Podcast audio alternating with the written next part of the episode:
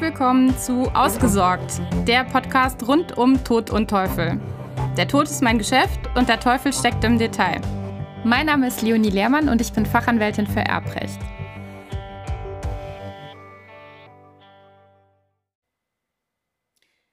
Kann man trotz einer bestehenden Parkinson-Erkrankung noch wirksam ein eigenhändiges Testament errichten?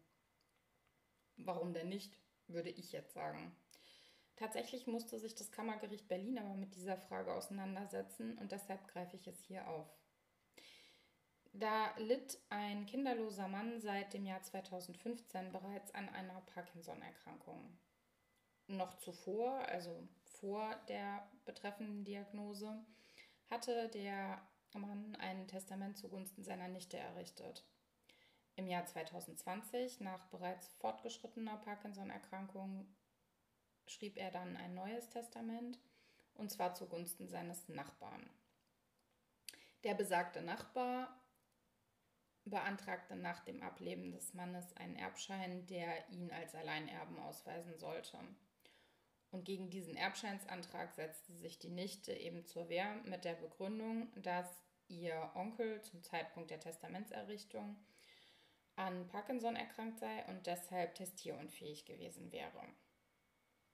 Letzten Endes zu Unrecht, urteilte das Kammergericht Berlin. Denn eine Parkinson-Erkrankung als solche geht zwar typischerweise mit einer mm, Einschränkung der feinmotorischen Tätigfähigkeiten einher, was sich typischerweise durch Zittern oder eine Verlangsamung der Bewegungs Bewegungsabläufe auswirkt. Und damit wird natürlich auch häufig das Schriftbild beeinträchtigt, dass es dann etwas zittrig aussieht und man einfach nicht mehr so klar schreiben kann. Solange man aber überhaupt noch schreiben kann und in der Lage ist, sich einen entsprechenden Willen zu bilden und nicht auch die Geistestätigkeit darüber hinaus gestört ist, warum sollte man nicht dann auch mit zittriger Handschrift noch ein Testament errichten? So das Kammergericht Berlin.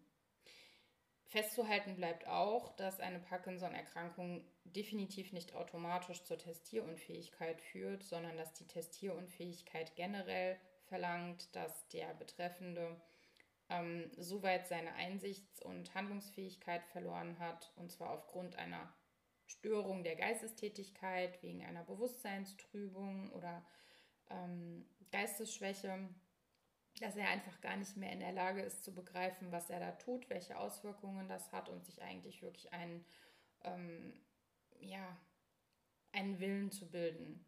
Und erst wenn das der Fall ist, dass die freie Willensbildung nicht mehr gegeben ist, dann kann man sich von oder dann kann man von einer Testierunfähigkeit ausgehen, aber nicht zuvor.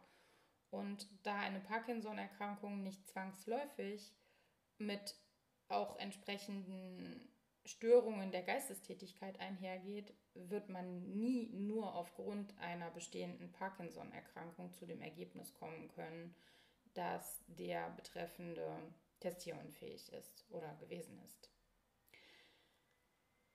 Aus meiner Sicht jetzt keine sonderlich überraschende Entscheidung, zumindest wenn man sich ein kleines bisschen mit dem Thema Parkinson schon mal beschäftigt hat.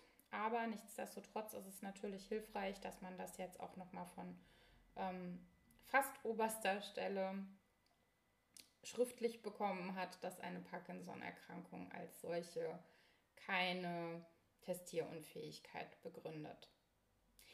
Das war's auch schon wieder für heute. Ich hoffe, es hat dir gefallen und du bist beim nächsten Mal wieder mit dabei. Ich würde mich freuen, wenn du diesen Podcast weiterempfiehlst und ähm, ich danke dir für deine Zeit.